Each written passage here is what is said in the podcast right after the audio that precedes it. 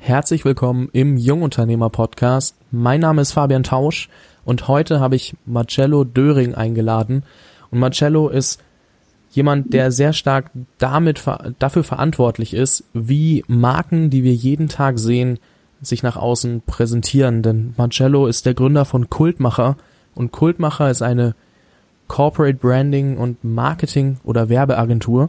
Das darfst du gleich selbst nochmal klarstellen, was genau jetzt der richtige Begriff ist. Und hat schon für eBay, Subway, Coca-Cola, Henkel und viele mehr gearbeitet. Und ich finde es spannend, wie geht man einmal in diesem Geschäft vor, also wie kommt man an solche Kunden, aber auch, was kann ich denn bei meinem eigenen Branding falsch machen? Also was sind die richtig wichtigen Faktoren, wenn ich mich nach außen präsentiere? Deswegen herzlich willkommen Marcello, vielen Dank, dass du dir die Zeit nimmst und ich freue mich. Ja, hallo, danke. danke für die Einladung. Was seid ihr jetzt wirklich? Seid ihr eine Werbeagentur, eine Marketingagentur, eine Corporate Branding Agentur? Wie, wie bezeichnet ihr euch denn selbst bei Kultmacher?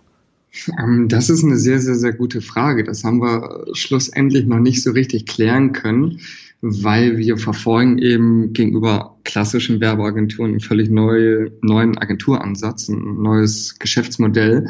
Und wir sind im Grunde genommen, ja, also man, man unterscheidet da generell auf dem Markt zwischen der klassischen Werbeagentur, eine Digitalagentur, PR-Agentur, Marketingagentur. Ähm, es gibt viele verschiedene Fachbereiche, Design, Film, Foto, Text, Programmierung und äh, Performance Marketing.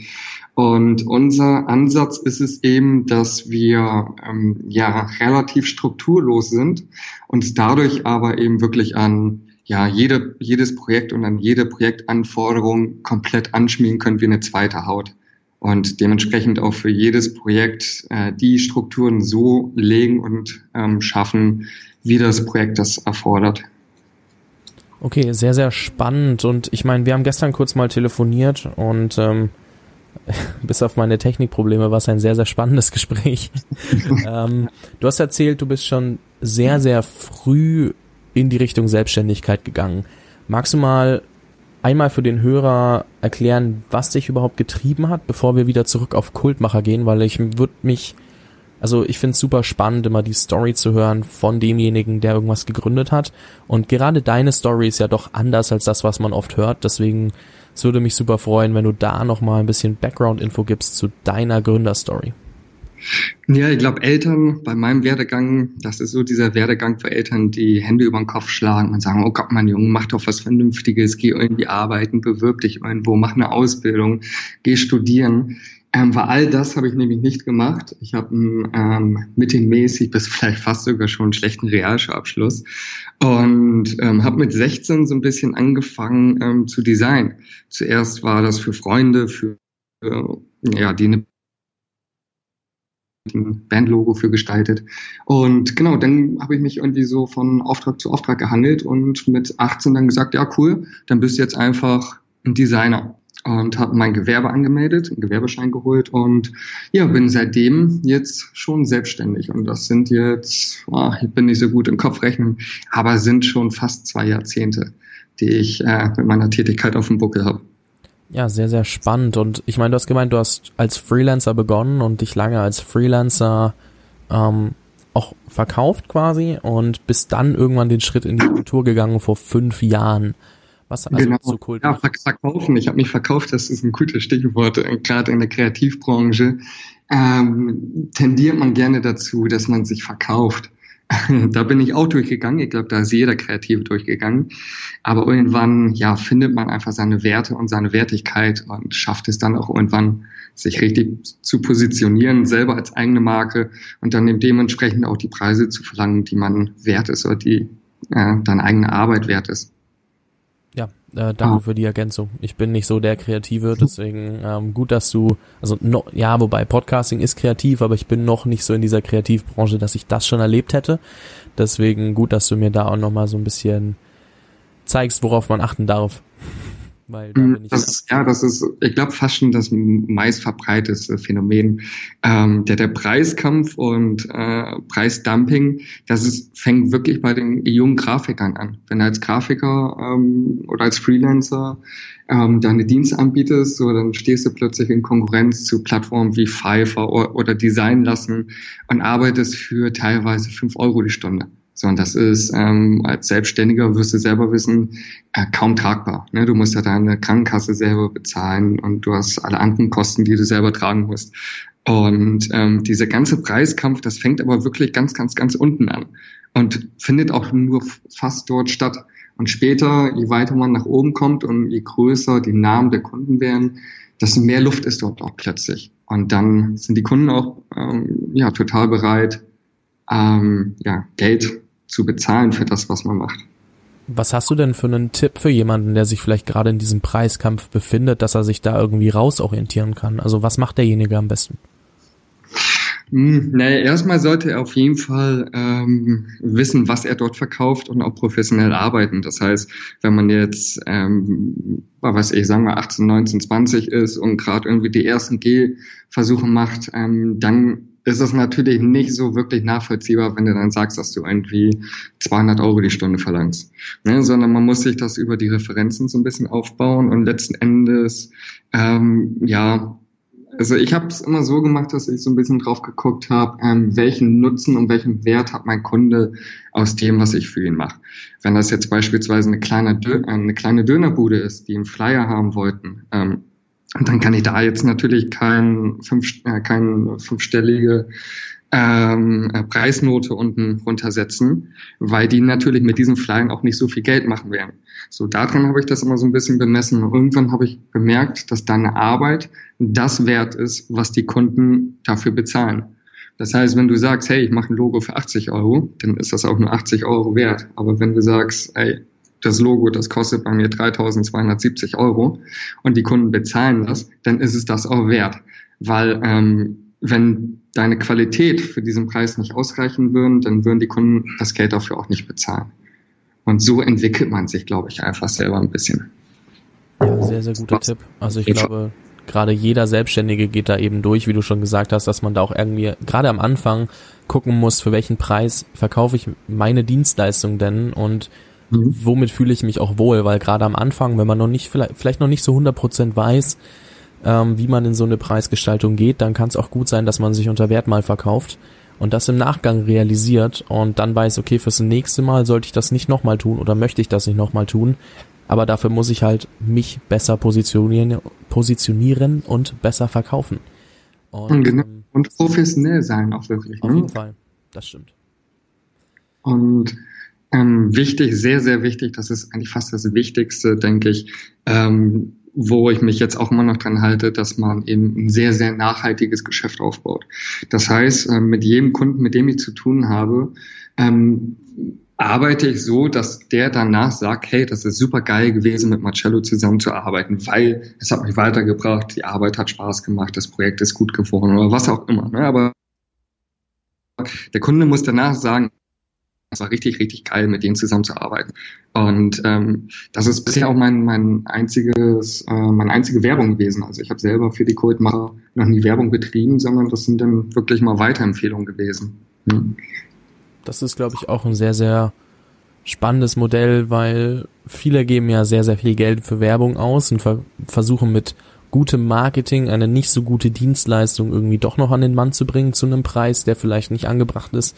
Und wenn man dann das so handhabt wie du, dass man sich nur von den Kunden weiterempfehlen lässt, dann hat man halt auch gleich diesen ganzen Trust, den du sonst erst aufbauen müsstest und hast halt einfach dann durch die Empfehlung schon so viel Vertrauen, weil die Leute ja schon sehen, was für eine Arbeit du geleistet hast, dass du guten Gewissens oder dass der andere guten Gewissens deine Dienstleistung kaufen möchte, ohne dass du ihn von irgendwas überzeugen musst.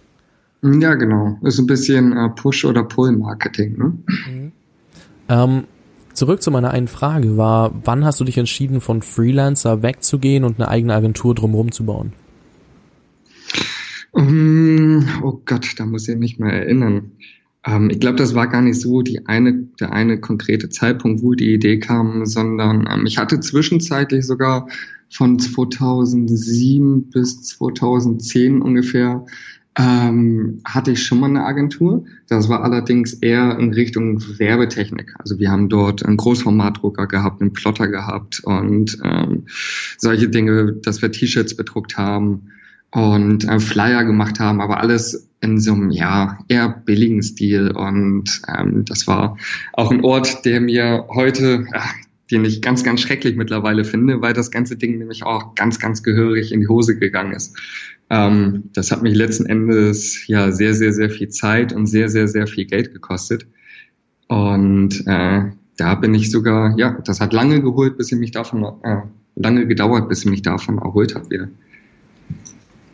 Und jetzt, jetzt ist natürlich auch eine Frage, wenn man so eine Agentur gründet wie du, und ähm, dann schaue ich mir die Webseite an und sehe diese ganzen namhaften Kunden, ähm, hat das direkt so angefangen oder wie hast du dich da hochgearbeitet? Ist das alles aus der Freelancer-Zeit gewesen oder äh, dass du diesen, dass du dich so weit hochgearbeitet hast, dass du mit Kultmacher gleich solche Kunden wie Henkel und Co. bedient hast? Oder hast du auch bei Kultmacher erst angefangen, wieder, also ich meine, das hat ja aufeinander aufgebaut, deswegen, man mhm. kann wahrscheinlich diesen Übergang nicht so genau trennen, aber ich glaube, du weißt, worauf ich hinaus will.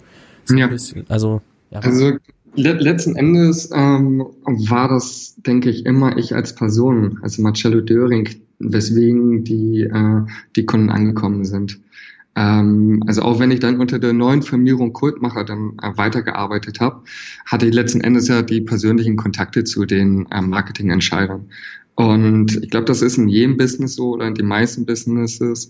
Ähm, ist es so, dass du halt mit einer Person ähm, ein Geschäft machst. Und mit dieser Person sprichst du vorher, dann hast du ein Vertrauen zu dieser Person oder eben auch nicht und man hat ein gewisses Bild. Und ähm, ich glaube, das sind immer die persönlichen Kontakte und das ist immer der einzelne Mensch, der das Geschäft ausmacht. Und ähm, der, der letzten Endes ja entweder vertrauenserweckend ist oder nee, eben nicht oder seriös rüberkommt oder eben auch Referenzen hat oder nicht. Und bei mir war das so, dass ich, ähm, ja, ich habe mit, mit 16, 17, 18 und in dem Alter eben ähm, auch eher so öfter mal kleinere Kunden gehabt und ähm, durch einen gemeinsamen Freund kam das dann erst, dass da dann und wann mal so ein paar nette Kunden reingespielt worden sind. So hatte ich dann beispielsweise irgendwann Anfang 2000 ein Logo gestaltet für das Dieter Bohlen Management. auch wenn äh, ja die Sympathie des Menschen eine andere Frage ist, aber das war auf jeden Fall ein Auftrag, wo ich dachte, ja, ja, geil, das ist, das ist schon ein Name, das ist schon ganz cool. Wenn ich heute mir das Logo anschaue, dann denke ich, oh Gott, ne, was habe ich denn da gestaltet? Aber äh, damals hatte ich mich super drüber gefreut und ähm, ich bin zwar gerade mit dem Auftrag gar nicht so doll hausieren gegangen, aber irgendwie gibt ein das dann doch schon so einen Schub nach oben und genau so hat sich das dann irgendwie aufgebaut, ja, dass dann immer mehr Kontakte zu größeren Marken entstanden sind. Okay. Ähm, darf ich fragen, ich meine, da waren jetzt viele Marken dabei, die wir ja jeder, die jeder von uns irgendwie im Alltag immer wieder mitbekommt. Ähm, mhm. Was ist denn so das konkreteste Beispiel, was wir vielleicht alle schon mal gesehen haben, was irgendwie von dir, beziehungsweise also Kultmacher oder von Marcello Döring selbst entstanden ist und mit ausgearbeitet wurde, das uns wirklich allen schon mal über den Weg gelaufen ist? Gibt's da was, was dir einfällt? Mhm. Ja, das waren wahrscheinlich Werbematerialien für die Produkteinführung von Coca-Cola für das Getränk Georgia. Äh, das war, ich glaube, auch um 2008 herum, muss das, glaube ich, gewesen sein. Da kam Coca-Cola mit, ähm, mit, ein, ja, mit so einem Bio-Getränk um die Ecke und wollten das auf den Markt bringen. Und dafür hatten wir ja so Aufsteller gemacht und ein paar Werbematerialien gestaltet, sowas beispielsweise. Wobei das auch ein Auftrag eher gewesen ist, der aktiv war, sondern nur vom Namen her ganz schön in so ein Portfolio reinpasst. Ähm, was aber ein sehr, sehr schöner Kundencase ist, ist ähm, für den Kunden Henkel. Ähm, Henkel, das wissen wahrscheinlich gar nicht so viele, die machen die meisten Umsätze in der Großindustrie. Das heißt, die bauen Industrieanlagen und ähm, liefern auch Verbrauchsmaterialien für die große Industrie. Und ein Bereich dort ist beispielsweise die Klebeindustrie. Das sind äh, Maschinenstraßen, die auf Verpackungen Klebepunkte setzen. Zum Beispiel so eine Zigarettenschachtel, ne, die ist da verklebt. Und diese Maschinen setzen eben diese Klebepunkte. Und dort haben wir ein ähm, Interface für die Steuerung dieser Maschinen gestaltet. Und ähm, das war extrem erfolgreich. Also da haben, da hat Henkel innerhalb kürzester Zeit einen riesen Wettbewerbsvorteil erwirtschaften können durch dieses Interface, weil die hatten vorher ähm, diese Maschinen mit, ja, mit Monitor, Tastatur Maus bedient. Wir haben das dann umgestellt auf äh, Touchscreen und haben das komplette Interface, die Informationsarchitektur komplett neu aufgebaut. Und vorher war es so, dass du, ähm, dass die Mitarbeiter äh, ziemlich lange geschult werden mussten, um zu verstehen, wie man diese Software bedient. Und wir haben das jetzt hinbekommen, dass diese Software, dass man die komplett intuitiv bedienen kann. Also man braucht keine Schulung mehr dafür. Man muss natürlich wissen, was man dort einstellt und was die einzelnen Werte bedeuten. Ähm, aber man muss nicht mehr verstehen, wie man in dieser Software dann irgendwelche Werte herausholt oder Einstellungen vornimmt sehr spannend aus zwei Gründen. Einmal, weil man da ja sieht, was für eine Wirkung das haben kann, wenn man etwas redesignt, also dass man das einfach einen extremen Vorteil erschaffen kann und viel Zeit sparen kann. Ähm, auf der anderen Seite ist das was, was ich mir jetzt vielleicht weniger unter dem unter euren Aufgaben vorgestellt habe. Das finde ich nämlich auch ganz spannend, weil ich hätte mir jetzt wirklich, also ich hätte jetzt wirklich nicht geglaubt, dass ihr jetzt ähm, Maschineninterfaces neu designt. Deswegen ähm, ja, sehr, sehr spannend, auch da mal einen Einblick zu bekommen und zu sehen, dass das vielleicht, ähm, dass man, dass man vielleicht so, sagen wir mal, 90 Prozent der Arbeit gar nicht so sehen würde, auch wenn man vielleicht glaubt, okay, ähm, das, das ist eigentlich oberflächliche Arbeit, die ihr macht. So, um das mal plakativ ja, also Das ist ähm, alles andere als Oberfläche. Das ist auch ähm, was das, was, was ich so feiere an diesem Beruf, was eben richtig, richtig geil ist, ist, dass es unfassbar vielseitig ist. Das heißt, man ähm, erstmal, damit wir, oder sprechen wir mal von so einem Corporate Design oder einer Markenstrategie.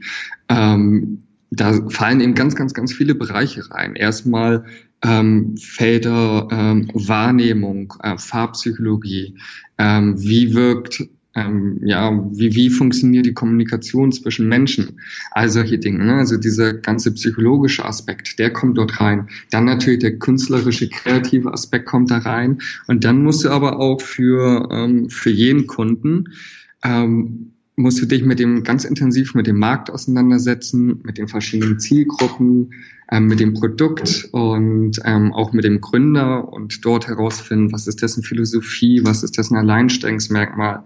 Und ähm, ja, so kommt es letzten Endes, dass man dann ja sehr, sehr, sehr viel Expertise auf allen möglichen Märkten sich ansammelt. Und das ist schon ziemlich spannend. Also das ist, finde ich, ja, das, das liebe ich einfach bei dem, bei der ganzen Sache was man da insgesamt merkt, ist es, dass es dir sehr gefällt, immer wieder neue Herausforderungen anzugehen und nicht immer nur stupide das selber zu machen, sondern dass es sich wirklich Tag zu Tag ändert. Ja, ja, total. Sehr, sehr ja. spannend.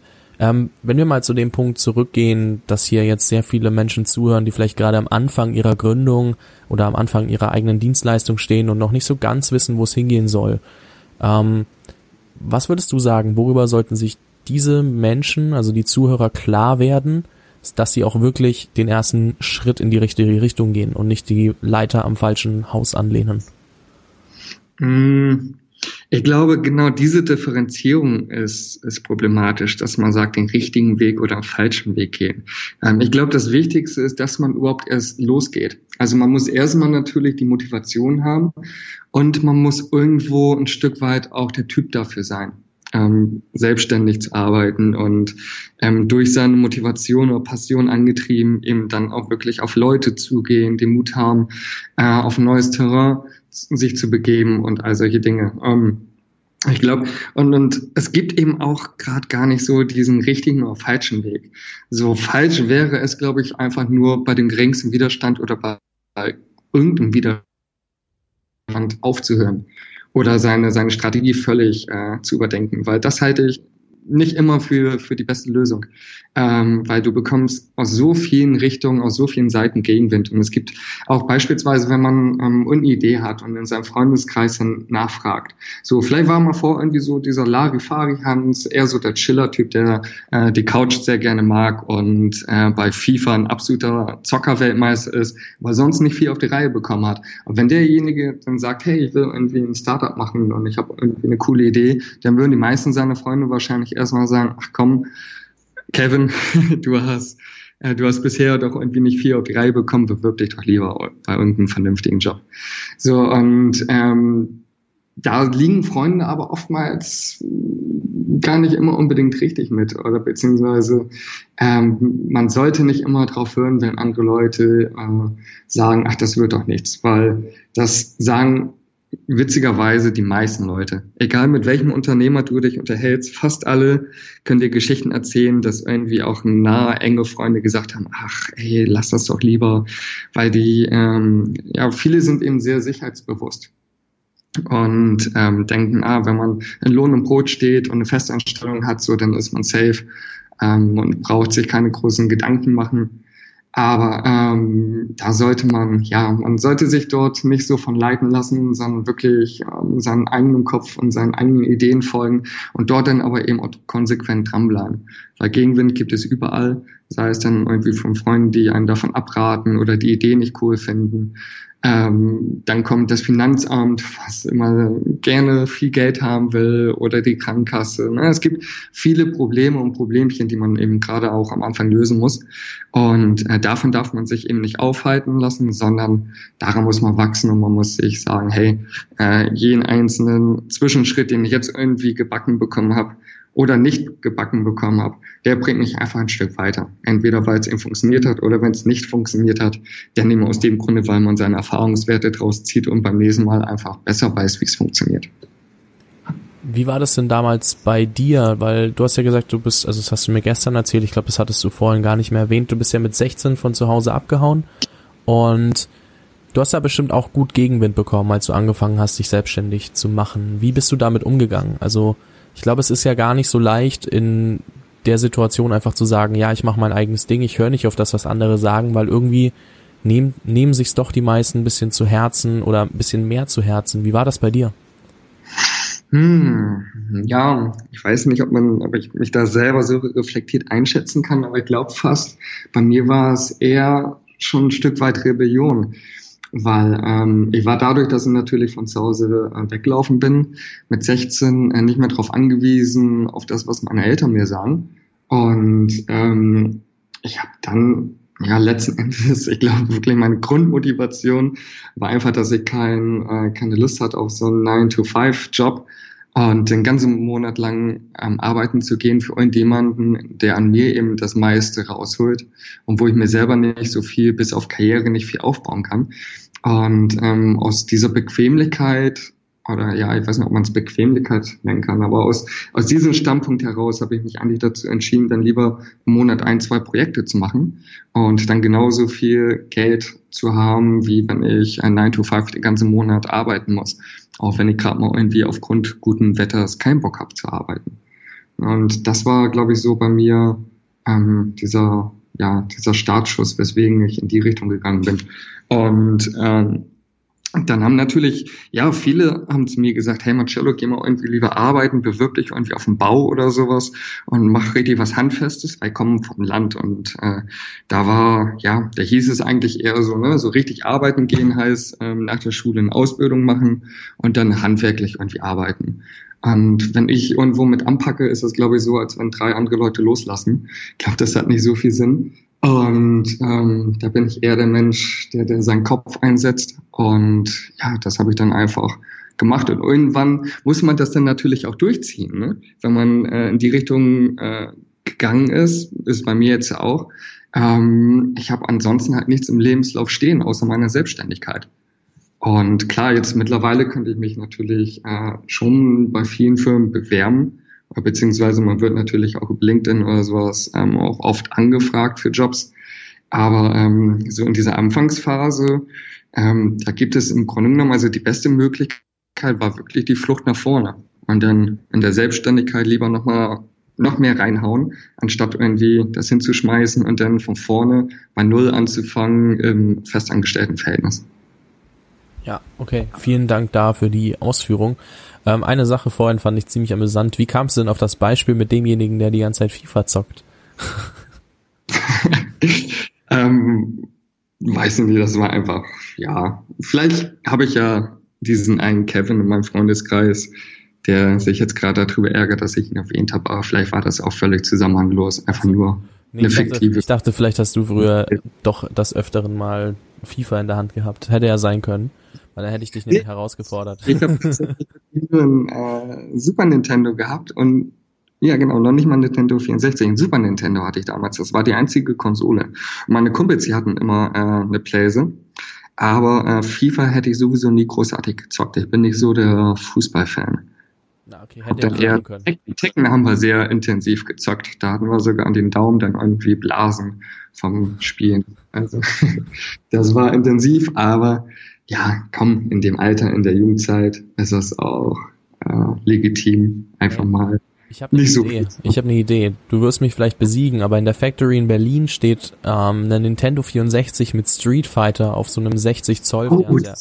Sollen wir uns da mal zusammensetzen? Ich meine, es werde auf jeden Fall. Also wenn wenn diese wenn meine Tekken-Erfahrung noch irgendwo in meinen Fingern gespeichert ist, äh, dann mache ich die platt. Ja, das, das glaube ich dir sofort, weil ich habe das irgendwie letzte Woche das erste Mal gespielt und ich bin echt auf die Schnauze gefallen, aber ich habe ich hab auf jeden Fall Bock. Ähm, das Angebot ja. steht. So, dann haben Können wir das auch schon mal geklärt. Ja, waren schon, waren schon witzige Zeiten. Oh, checken. Wie lange ist das jetzt her? Das war auf der PlayStation 1 oder 2 noch. Eieiei, ich werde alt.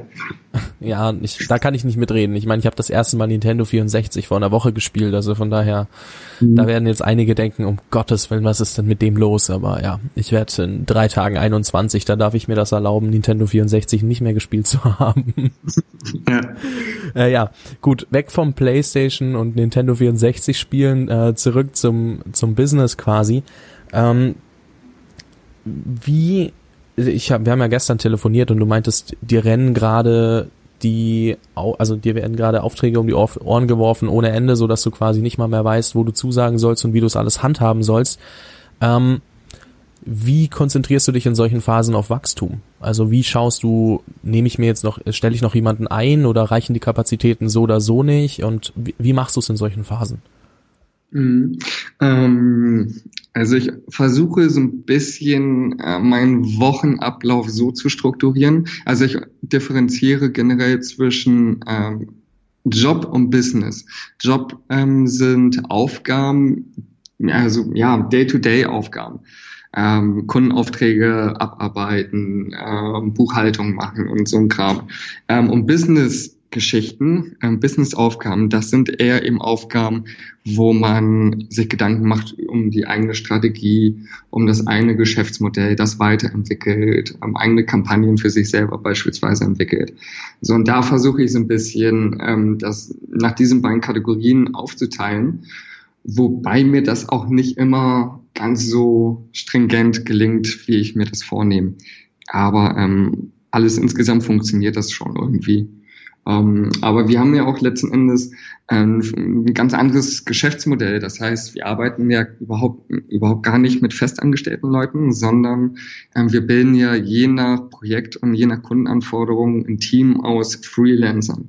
Und ähm, von daher ähm, ja, ich sage immer, dass wir im Grunde genommen nie ausgelastet sein können, weil ich eben beliebig viele äh, Freelancer wieder dazu holen kann. Aber irgendwann ähm, ist natürlich der eigene Pool an Freelancern, die man auch schon sehr gut kennt, wo man die einzelnen Arbeitsweisen auch schon gut kennt. Äh, irgendwann ist dieser Pool natürlich ausgeschöpft und dann muss man sich neue Leute ins Boot holen und ähm, das sofort beim großen Kundencase zu machen, ist natürlich vielleicht etwas waghalsig oder kann nach hinten losgehen. Und deswegen ähm, haben wir selber gesagt, dass wir nur eine limitierte Anzahl an äh, Auftra Aufträgen im Jahr annehmen, um uns wirklich ja auf die einzelnen Kunden und auf die Freelancer auch äh, völlig konzentrieren zu können. Okay. Und ähm, darf ich fragen, warum du dich auf ähm, Freelancer fokussierst und dann keine festen Angestellten dazu nimmst? Also, dass du einfach mal den Hintergedanken hinter dem Geschäftsmodell erklärst. Mhm. Ähm, das hat den Hintergrund, dass ähm, die klassischen Agenturen heutzutage, die stehen vom Problem. Ähm, die haben irgendwie irgendwo diese Digitalisierung verpennt. Und man spricht heute ja von Arbeitswelt 4.0 oder von New Work. Und ähm, im Zuge dessen merkt man, dass ähm, ja die, die Kollaboration mit anderen ähm, dass es immer autarker wird und dass es, dass es im Grunde genommen immer mehr kleinere Cluster gibt, die gut zusammenarbeiten können. Und ähm, dieses klassische Agenturmodell, dort gibt es äh, beispielsweise auch viele Studien. Eine kam jetzt von, ach, ich weiß gar nicht, wie der Träger hieß, die die gemacht haben. Aber auf jeden Fall äh, kam dort eben raus, dass 80 Prozent der ähm, Kunden-Agenturverhältnisse problematisch seien.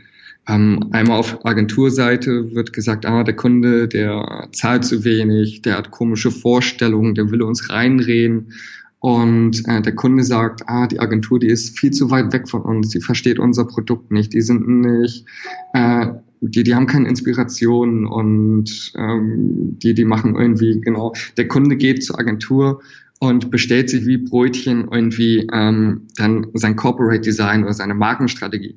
Und da bin ich der Meinung, das funktioniert so nicht, weil wir verkaufen eh keine Brötchen, sondern wir müssten schon wirklich so nah am Kunden dran sein, wie es erforderlich ist. Und das funktioniert nicht, wenn ich ähm, in, als Agentur irgendwo mit meinem Agentursitz sitze und dort die ganzen Festangestellten ähm, dann am Rechner sitzen und letzten Endes nur durch ein Briefing mit dem Kunden Kontakt haben.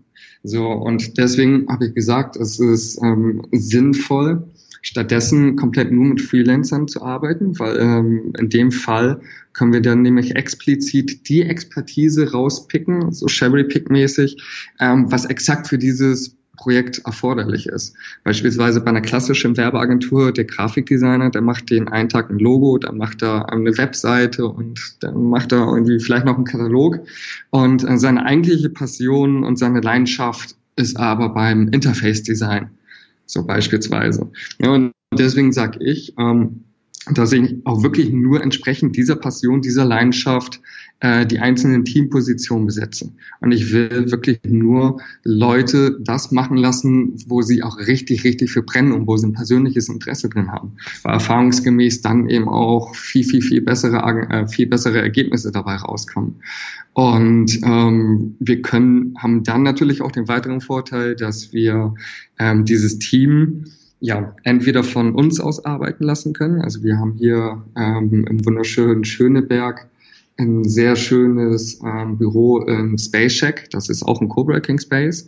Und dadurch kann man natürlich ja beliebig erweiterbar unser Team von hier aus arbeiten lassen. Und wenn dann äh, beispielsweise jetzt noch schnell ein Programmierer benötigt wird, dann können wir den einfach zeitweise für einen Monat, für eine Woche, für einen Tag hier nochmal hinsetzen. Wir können aber auch das komplette Team äh, in, in den Workflow des Kunden integrieren.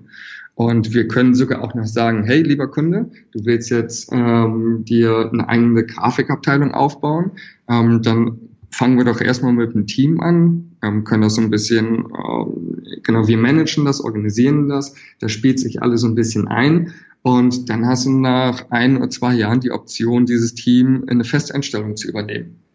Ja, solche Sachen sind auch möglich. Und diese Flexibilität, ähm, die können klassische Werbeagenturen einfach nicht bieten. Und auch diese Kundennähe. Wir können eben wirklich auf ja, jede Rahmenbedingung eingehen. Und ähm, das können wir wirklich in allen Belangen tun. Sei es jetzt, äh, man hat nur ein limitiertes Budget, dann können wir ähm, ja ein paar Ausnahmetalente scouten, suchen, war in äh, Universitäten beispielsweise, wo Studenten dann günstig, aber gute Arbeit machen. Ja, oder wir können eben äh, wirklich den erfahrenen Profi nehmen, ähm, der dann natürlich schon Jahre Expertise hat, äh, für ganz, ganz große Kunden gearbeitet hat und auf höchstem Niveau arbeitet. Auch das ist möglich. Also wir sind einfach verdammt flexibel. Ja, sehr, sehr spannend. Und ähm, was du auch gerade gesagt hast, ist der Scouting-Prozess, von wegen du musst extrem darauf achten, wen du quasi mit reinnimmst. Du musst den Menschen vertrauen. Entschuldigt, wenn man gerade meine Klingel hört. Ich glaube, man möchte mir ein Paket bringen, aber da habe ich jetzt keine Zeit für. Ähm, auf jeden Fall, ähm, und du musst den Leuten vertrauen, du musst deren Arbeit ähm, schätzen, du musst sagen, okay, die liefern die Qualität, die wir brauchen. Wie gehst du bei diesem Scouting vor? Um, du bist gerade ganz abgehackt, ich habe dich nicht verstanden. Ah, okay. Ähm, ist jetzt besser? Ja, ja ich glaube, jetzt geht's wieder. Okay. Ja. Ich habe gefragt, ähm, wie du den Scouting-Prozess gestaltest, dass du sagst, okay, ich suche jetzt nach ähm, neuen Talenten, die wir oder nach neuen Freelancern, weil wir müssen unser Netzwerk erweitern. Und du hast mhm. gesagt, du gehst ab und zu in Unis und schaust nach Ausnahmetalenten. Aber wie machst du das? Wie bewert, wie nimmst du dir die Zeit und wie sieht der Prozess aus, ähm, die Arbeit derer zu bewerten und auch zu schauen, passen die zu euren bisherigen ähm, Teams beziehungsweise Freelancern, sodass auch die Kommunikation untereinander stimmt? Mhm. Ähm, da gibt es verschiedene Ansätze. Also ähm, mein, mein Kernpool das sind so ungefähr 100 Freelancer aus verschiedenen Disziplinen wie Design, Film, Foto, Programmierung, äh, Copywriting. Ähm, das sind im Grunde genommen wirklich Menschen, mit denen ich seit Anbeginn irgendwie zusammengearbeitet habe. Und ähm, da lernt man dann natürlich eine Menge Leute kennen. Ähm, und die habe ich mir natürlich alle gut zusammengehalten und warm gehalten und wir verstehen uns auch super und eben, was ich vorhin auch meinte, mit diesem nachhaltigen Arbeiten, egal mit wem man zusammenarbeitet, sorgt immer dafür, ähm, dass die Leute froh sind, mit dir da, äh, gearbeitet zu haben, weil es ihnen einfach gefallen hat, weil das zahlt sich immer aus. Nachhaltigkeit ist das A und O. Ähm, aber jetzt verliere ich gerade wieder den Faden was war jetzt nochmal die Frage? wie, ähm, wie genau, ja. Wie, ja, wie wir die ähm, Freelance auswählen. Ähm, ich glaube, bedingt so ein bisschen durch meinen eigenen Werdegang, weil ich nicht studiert habe oder auch keine Ausbildung gemacht habe, ähm, achte ich letzten Endes wirklich nur, wenn ich jetzt ähm, ganz neue Freelancer suche und neue ähm, Fähigkeiten suche, ähm, dann gehe ich ausschließlich nur nach ähm, Empfehlung anderer und nach dem Portfolio, nach den Referenzen. Schau mir also an, ähm, welchen Stil hat derjenige, wie professionell sieht die Arbeit aus, auf welchem Niveau ähm, ist er bisher und was ist so wirklich seine Passion oder sein Steckenpferd. Ja, weil oftmals auch bei den Freelancern ähm, sind einige eben multidisziplinärisch unterwegs. Habe ich das gerade richtig gesagt? Ja. Und vielleicht. So, und genau. Und ähm, ich versuche dann immer ein bisschen herauszufinden, ähm, was ja sein oder ihr einzelnes Talent ist und, und ähm, genau dafür ähm, teile ich dann eben dann auch die Projekte zu für diese Fähigkeit. Aber da achte ich wirklich größtenteils drauf, ähm, was hat die Person bisher gemacht. Ich meine, ein großer Teil ist ja auch die Kommunikation untereinander. Schaust du dann während des Projekts, dass du, wo du denjenigen einkaufst, ähm, ob das wirklich passt auch für weitere Projekte oder testest du das im Vorgang, also im vorherigen schon? Ja, also direkt live am Kundencase zu testen, das ist, kann ein bisschen waghalsig sein, das versuche ich äh, zu verhindern. Ähm, aber um, um das einschätzen zu können, ähm, wie diese Person, abgesehen jetzt von, von dem Portfolio, die er oder sie hat, ähm, ja, diese Kommunikationsfähigkeiten, Zuverlässigkeit und all solche Dinge. Ähm, da gehe ich immer danach, dass ich eben, ja, mir Leute empfehlen lasse, die dann wirklich eine Hand ins Feuer legen können und sagen können, hey, hier, äh, dieser eine Kevin hier, der ist äh, total zuverlässig. Auch wenn er immer Playstation auf der Couch spielt. okay. Ähm, ja, das ist auf jeden Fall, äh, glaube ich, ein wichtiger Punkt, auch dass man schaut, wen kennt man, der vielleicht denjenigen kennt, den man brauchen könnte oder den man gerade sucht und äh, dann halt sein Netzwerk zu nutzen, um nachzufragen. Genau. So, das spart einem halt unheimlich Zeit, deswegen wird das, glaube ich, auch immer so extrem fokussiert und immer wieder angesprochen, wie wichtig das eigentlich ist. Also schön, das auch hier nochmal zu hören. Mhm. Ich überlege gerade, und zwar, ich meine, du machst jetzt viel für Corporates, also wirklich große Riesenunternehmen quasi, das ähm, Branding, die Marketingstrategien, beziehungsweise schaust dir an, welche Philosophien verfolgen sie, um dann deine äh, oder die Projekte so anzupassen, dass es passt ähm, für die Corporates. Was würdest du jemandem sagen, der eben, also wir kommen nochmal zurück zu jemandem, der gerade am Anfang seines Werdegangs steht, wie sollte, also ich weiß, ich habe vorhin gefragt, was sollte derjenige für sich schon mal geklärt haben, ähm, aber was, was kann derjenige vielleicht aus dem Branding und ähm, ja und und Auftritt, also und dem, na wie sagt man, Medienauftritt nach außen quasi von deiner Erfahrung aus mitnehmen? was er vielleicht von Anfang an schon machen kann, um ein bisschen mehr oder besser nach außen zu wirken. War das soweit verständlich?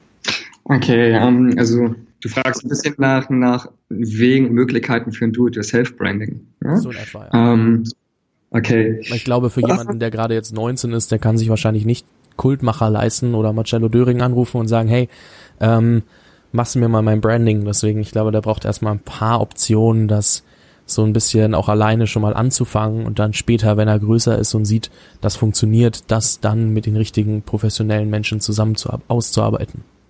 Hm, nein, nicht unbedingt. Also wir sind da offiziell fokussiert sogar auf Startups. Naja, das heißt sogar, es kommen auch oft Startups zu uns, die ähm, ja, die ganz, ganz am, ganz am Anfang sind, die gerade irgendwie eine Idee haben, ähm, noch kein Kapital haben, noch kein Geld haben und vielleicht auch noch nicht mal so richtig den Plan haben, wie das überhaupt alles äh, machbar und umsetzbar ist. Und ähm, für solche Fälle arbeiten, arbeiten wir ähm, mit Beratern zusammen. Also wir haben genauso wie die Freelancer, haben wir auch ähm, Berater, die ähm, zum einen bei der Erstellung des Businessplans helfen und zum anderen aber auch bei der Finanzierung. Ähm, da haben wir die Möglichkeit, äh, zum Beispiel für öffentliche Fördergelder ähm, alles klar zu machen, also die Unterlagen fertig zu machen und den Gründer dabei zu helfen, eben solche Gelder einzustreichen oder ähm, Privatinvestments, die man unter Umständen vermitteln kann. Ähm, oder Crowdfunding gibt es auch noch. Also wir beraten auch wirklich schon ganz, ganz, ganz am Anfang und ähm, machen das meist bei Startups so, ähm, das sind budgetabhängig, wenn er sagt, hey, ich habe nur 100 Euro oder ich habe 1000 Euro, ähm, dann gucken wir, okay, gut, was kriegen wir dafür hin, auch wenn das vielleicht erstmal nur ein bisschen Beratung ist, aber ähm, wir versuchen das immer dann so zu machen, und den Kunden so zu beraten, dass das, was er investiert hat, egal welche Höhe das ist, dass es dafür dazu führt, mit den äh, ja schnellstmöglichst dazu führt, dass er daraus wieder eigene Umsätze machen kann. So und ähm, dann machen wir das einfach Stück für Stück und fangen erstmal dann mal wegen nur mit einem kleinen Logo oder mit einer Beratung oder mit diesem Businessplan eben an und ähm, machen dann danach dann erst die richtig großen Sachen wieder äh, die Markenstrategie und das Corporate Design. Also auch der kleine Mann kann zu uns kommen. Das ist natürlich schön zu hören. Trotzdem hätte ich dich natürlich gerne nach dem, was kann ich schon selbst so, mäßig ja, gefragt. Damit sägt meine eigenen Kunden ab, ne, wenn ich das jetzt verrate. Du musst es ja nicht machen. Du darfst, wenn du möchtest. Ich äh, Nein, ähm, mache ich, mache ich. Ähm, also ich, ich denke, man sollte ähm, die Zielgruppe und das, was das eigene Produkt, also wenn wir jetzt über Produkte und Dienstleistungen sprechen, ähm, dort muss man es schaffen, ähm, selber einen objektiven Blick auf den Nutzen, auf den Mehrwert, den das eigene Produkt liefert, ähm, das irgendwie zu sehen und ich habe dich genau dann verloren, als du angefangen hast, über die Frage zu reden, von wegen, ähm, was kann derjenige machen, äh, der dann am Ende vielleicht dein Kunde wird, hoffentlich doch noch und ähm, so quasi im Self-Branding-Bereich. Ah, oh Gott, da habe ich gerade das Geheimnis verraten, wie alles funktioniert. Ne? Ja, und genau da bist du rausgeflogen. Und genau diesen Part, den du gerade gesagt hast, schneide ich da jetzt nämlich rein und ähm, zeige, dass wir Technikprobleme hatten. Äh, entschuldige dafür. Ähm, ich finde es ja faszinierend. Gestern bei 25% Akku ähm, schmiert mir mein iPhone ab und jetzt ähm, mag das Internet uns nicht. Ähm, irgendwie, irgendwas passt da nicht. Sie wollten vielleicht auch nicht, dass du das Geheimnis verrätst, aber wenn du möchtest, darfst du einen neuen Anlauf nehmen.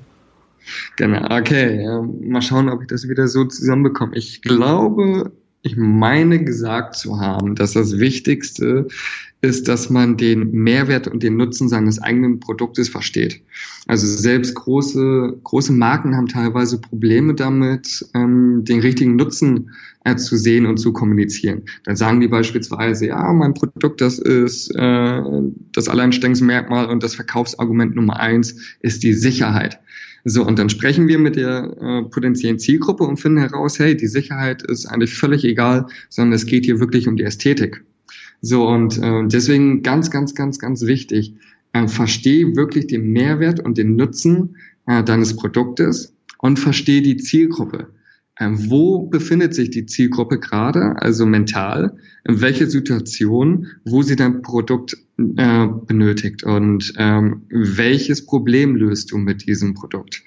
Und äh, dieses welches Problem löst du, das ist eine Frage, das wird immer überall propagiert, denke ich, und immer eingehämmert. Kümmer dich drum, kümmer dich drum. Aber es ist auch wirklich so. Das ist wirklich die wichtigste Frage. Und ähm, Ansonsten ist, denke ich, wichtig zu sagen, dass man ähm, sich auf jeden Fall ähm, also Branding, um, um das mal zu erklären kurz, ein Branding, das ist nicht so, dass wir dort ähm, ein völlig anderes Gesicht und eine andere Philosophie rübermalen, sondern im Gegenteil, wir versuchen eher herauszukitzeln, was wirklich ähm, die Philosophie, ähm, das Mindsetting und das Gefühl ist, was man hat, wenn man mit dem Gründer oder mit dem Produzenten ähm, in Kontakt ist. So, und das wollen wir transportieren. Und ähm, Genau, das, das muss man eben herausfinden. Und dann ist es auch wichtig, dass man in der Sprache der eigenen Zielgruppe spricht. Wenn man jetzt beispielsweise ein Produkt hat, ähm, was für Jugendliche ist, dann ist es vielleicht sinnvoll äh, zu sagen, E-Beams von Style her und äh, in, in dem Jugendslang dann eben auch zu kommunizieren. Ja, und genauso, wenn man äh, mit großen Managern und Unternehmern ähm, wenn man die als Zielgruppe hat, dann sollte man natürlich auch dementsprechend, so, so wie die sprechen, dementsprechend auch kommunizieren. Also immer gucken, in welcher Tonalität unterhält sich deine Zielgruppe und was für ein Problem löst du. Und dann musst du das beides einfach nur verbinden und kommunizieren. Ja, vielen Dank. Ähm, passt alles, wir haben alles fertig. Äh, wir können jetzt äh, Schluss machen. Nein, Spaß. ähm, ja, danke. Ja, war mir eine Freude. Ähm, ich werde am Ende nur die drei Minuten online stellen, das reicht ja vollkommen. Das Geheimnis ist gelüftet und ähm, man braucht euch jetzt nicht mehr. genau. Aber falls irgendwas doch schief gehen sollte oder falls falls ihr so einen kleinen Anstupser von unten braucht, ähm, um in die richtige Richtung zu kommen oder beziehungsweise den ersten Schritt hinzubekommen, dann könnt ihr gerne anrufen. Ja, ähm, ich werde Kultmacher natürlich in den Show Notes ähm, verlinken, so dass jeder sich die Webseite auch mal angucken kann. Ähm, Finde ich ganz spannend gemacht, die Webseite. Also ähm, oh, die Webseite ist, ah, das ist eine Katastrophe. Das ist alles. Ich fand's interessant. Äh, ich fand's echt interessant, als ich das erste Mal drauf gegangen bin. Ja, wir hören das öfters. Aber ähm, aus, aus eigener Sicht denkt man, oh Gott, ganz, ganz, ganz schnell muss jetzt die neue Webseite kommen. Ähm, um das nochmal eben ganz kurz zu erzählen, diese Webseite, die jetzt online ist, ähm, das ist seit drei Jahren schon immer irgendwie eine temporäre Webseite. Und damit überhaupt irgendwas da ist. Und da wurde dann so ein bisschen dran weitergeschraubt und gebastelt. Und jetzt ist aber gerade ähm, eine komplett neue Webseite in der Pipeline. Ähm, es kann sich nur noch um Wochen handeln und dann ist die hoffentlich online. Und die wird auch ziemlich geil. Wir haben da mit äh, internationalen Illustratoren zusammengearbeitet und ähm, auch bei der Webseite passend zu unserem Agenturmodell eben einen völlig neuen Ansatz. Eine Webseite, die man wahrscheinlich so noch nicht so häufig gesehen hat. Also gut, jeder, der das Interview gerade hört und mal eine Webseite sehen will, die laut Marcello nicht so geil ist und überhaupt nicht klar geht und seit drei Jahren nur Interims-Webseite ist, der sollte sich beeilen und mal kurz auf kultmacher.com gehen, so dass er sich äh, das mal anschauen kann, bevor die neue Webseite gelauncht wird. Genau, und dann, sagen wir mal sicherheitshalber, in zwei Monaten nochmal raufgehen und diesen Vorher-Nachher-Effekt mal im Vergleich sehen. Und denken, oh, geil, da rufe ich jetzt an. Genau so muss es. das ist auf jeden Fall ein guter Punkt. Ähm, ja, also tatsächlich war das so das Letzte, worauf ich eigentlich eingehen wollte. Ich wollte nur noch das Geheimnis rauslocken. Um, um mehr ging's ja gar nicht mehr. Nee, aber ähm, was möchtest du denn vielleicht noch einfach einem jungen Gründer, der jetzt hier zuhört, mit auf den Weg geben für sein, äh, für sein weiteres, ähm, ja, sagen wir mal, Leben, für seinen weiteren Weg? Ähm, hast du da irgendwie so einen schlauen Satz, wo du sagst, ähm, das hat dir am meisten geholfen, das Motto? Mm, oh, das ist gemein jetzt. Ähm, etwas ganz, ganz Schlaues abzufragen, ohne dass man sich vorbereitet hat. Ähm, hör dir einfach nochmal, genau, das, das wäre wahrscheinlich so mein Rat. Äh, hör dir nochmal an, was ich vorhin erzählt hatte, wie man so die ersten Schritte macht und dass man sich eben nicht von äh, anderen beeinflussen lassen sollte, sondern eben genau sein Ding durchziehen. Ähm, aber auch nicht vermessen und verblendet sein von dem eigenen Talent. Das ist auch wieder dann das andere Extrem, sondern einfach, ja, einen klaren Kopf haben, ähm, alles, was man sieht und wahrnimmt überall, ähm, das bewerten und in sein eigenes Wiki mit einpflegen, wenn man so sagen will. Und dann ist man, denke ich, auf dem besten Weg. Und das aller, aller, aller Wichtigste ähm, ist, ähm, mach nur das, wo du auch wirklich Bock drauf hast. Weil ansonsten quält man sich da durch und dann gibt man viel, viel schneller auf. Also man muss wirklich schon, man kriegt eben sehr, sehr, sehr viel auch auf die Fresse ähm, im übertragenen Sinne. Und äh, man steht, glaube ich, auch immer nur jedes Mal wieder auf, wenn man wirklich äh, eine Leidenschaft dafür hat. Ansonsten, derjenige, der das wegen des Geldes macht, der bleibt irgendwann liegen. Ja, sehr guter Tipp, glaube ich, fürs Ende, so dass jeder da nochmal mit einem, oh, da sollte ich vielleicht mal drüber nachdenken, aus diesem Interview geht. Und ähm, wer sagt, er möchte sich doch nochmal überhaupt ein Corporate, also ein Branding oder eine Marketingstrategie verpassen lassen und sagt, gut, ähm, ich finde das geil, dass sie da auch helfen bei Kultmacher, wenn ich da noch gar kein Geld habe und schauen, wie wir das bestenfalls hinbekommen.